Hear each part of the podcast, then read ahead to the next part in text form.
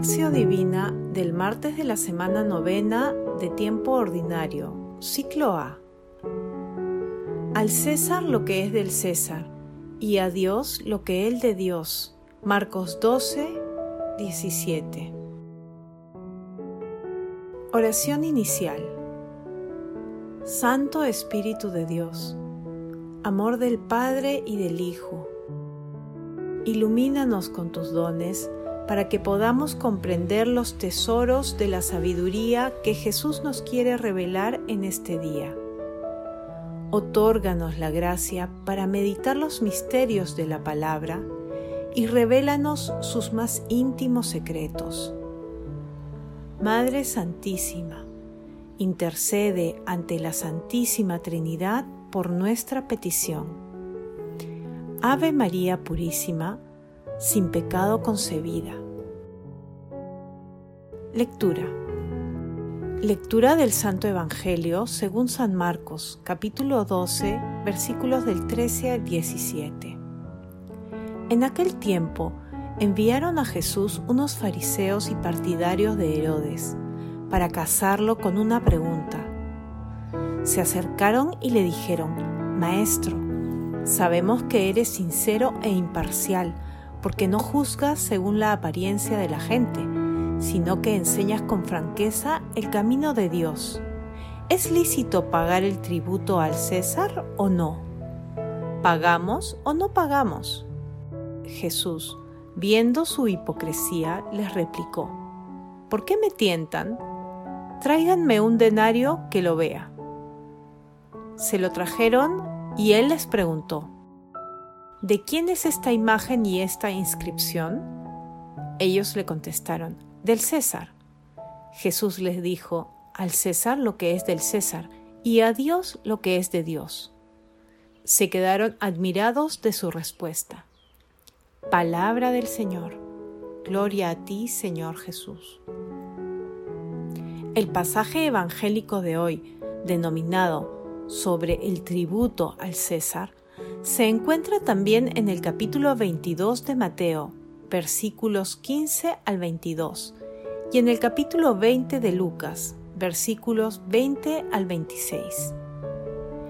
En la escena se identifica a los fariseos, conocidos por su fanatismo religioso, y a los herodianos, que colaboraban con el imperio romano. Ambos eran adversarios declarados de Jesús. Por ello la pregunta que formulan tiene rasgos de hipocresía y de engaño mortal. Si Jesús responde que sí, queda mal con los judíos, y si responde que no, los romanos lo acusarán de revoltoso. Jesús sabe de sus intenciones. Les pide una moneda del imperio romano de aquel entonces esta llevaba una imagen del emperador Tiberio y una leyenda que afirmaba su divinidad. Jesús pide devolver al César lo que es del César, reconociendo la autonomía del poder civil, pero rechazando su divinización. De esta manera, Jesús toma el controvertido tema del pago de tributos para afirmar el primado de Dios sin desatender las obligaciones civiles. Meditación Queridos hermanos, ¿cuál es el mensaje que Jesús nos transmite el día de hoy a través de su palabra? Nuestro Señor Jesucristo se opone a cualquier proyecto teocrático o dictatorial impuesto por gobernantes que se consideran una suerte de dioses o señores del mundo. Cuando Jesús afirma a Dios lo que es de Dios, significa que Dios no se identifica con ningún proyecto político en particular, sino con todos aquellos que optan por la vida y se ponen al servicio de las necesidades de las personas. En este sentido, tenemos el deber de defender que la opción preferencial por los pobres, la defensa de la vida desde su concepción, la defensa de la familia ante la ideología de género, la defensa de los valores cristianos ante la promoción de los pecados capitales, disfrazados de libertad y tantas otras, son acciones de la Iglesia que se desprenden del Evangelio de nuestro Señor Jesucristo que no tienen las motivaciones políticas del mundo. Por ello, al igual que nuestro Señor Jesucristo, todo cristiano debe ser libre interiormente. En esa libertad no se somete a las tendencias e ideologías mundanas y, mejor aún, valora las ideas, los hechos y las personas con los parámetros del Evangelio. Hermanos, meditemos a la luz del Evangelio y respondamos. ¿Colaboramos con nuestras autoridades en las acciones para mejorar el bienestar de las personas?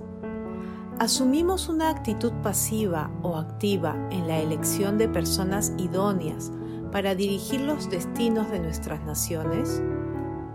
Que las respuestas a estas preguntas nos ayuden siempre a ser ciudadanos honestos y buenos cristianos. Jesús nos ama. Oración. Amado Jesús, ilumina con tu Santo Espíritu a todos los gobernantes del mundo para que siempre busquen el bienestar de las personas y dejen de lado las motivaciones personalistas y partidarias. Santo Espíritu, ilumina nuestros pensamientos y acciones para que seamos buenos cristianos y ciudadanos honestos, respetuosos de las autoridades y con plena disponibilidad para trabajar siempre por el bienestar de las personas y así contribuir a la construcción del reino de los cielos. Madre Santísima, intercede ante la Santísima Trinidad por nuestras peticiones. Amén.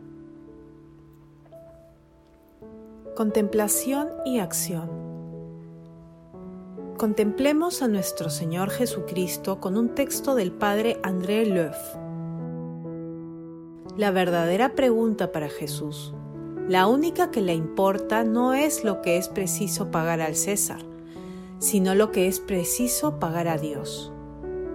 Se da al César lo que lleva su imagen, se da a Dios lo que ha sido acuñado a imagen de Dios. Ahora bien, los judíos todavía no se habían dado cuenta de que era Él, antes y después de cualquier otro, la verdadera imagen de Dios.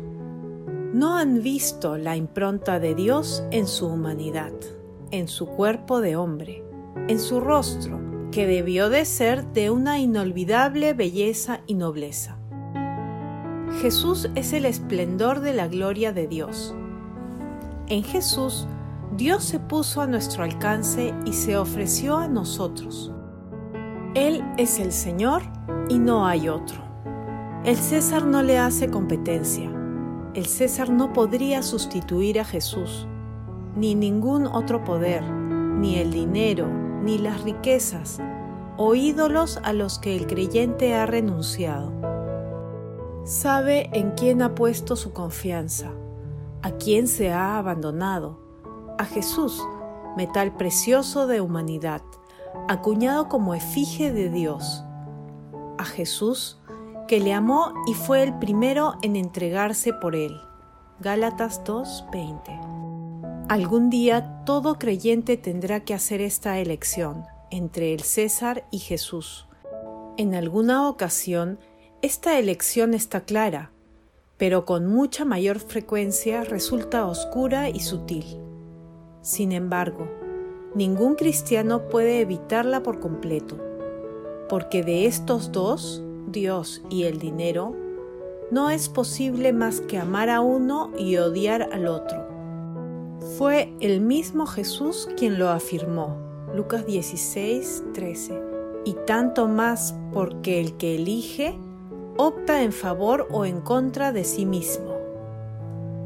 En efecto, también él ha sido acuñado con una imagen, no la del César, sino la de Dios, precisamente como Jesús. Si opta por la imagen del César, acabará por asemejarse al César, y la imagen de Dios se irá deteriorando poco a poco en él. Si opta por Jesús, se irá regenerando progresivamente su imagen en él y se hará enteramente conforme a Él. 2 Corintios 3, 18. Aparecerá en su rostro un destello de la gloria de Dios. Al pertenecer a Dios, será dado enteramente a Dios.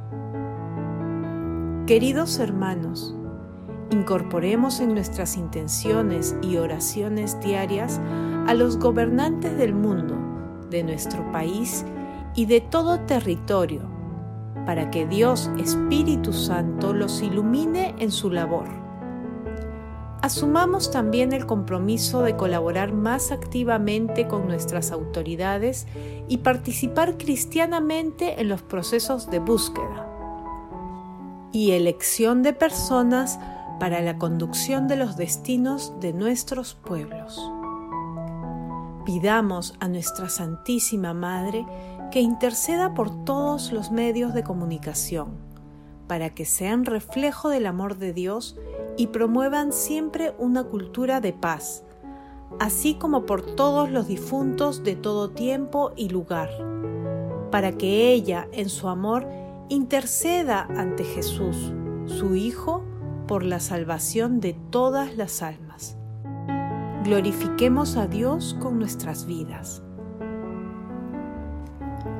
Oración final.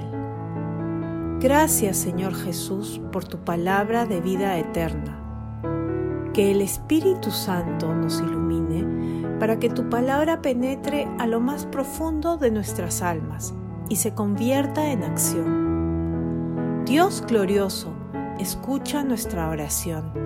Bendito seas por los siglos de los siglos. Madre Santísima, intercede ante la Santísima Trinidad por nuestra petición. Amén.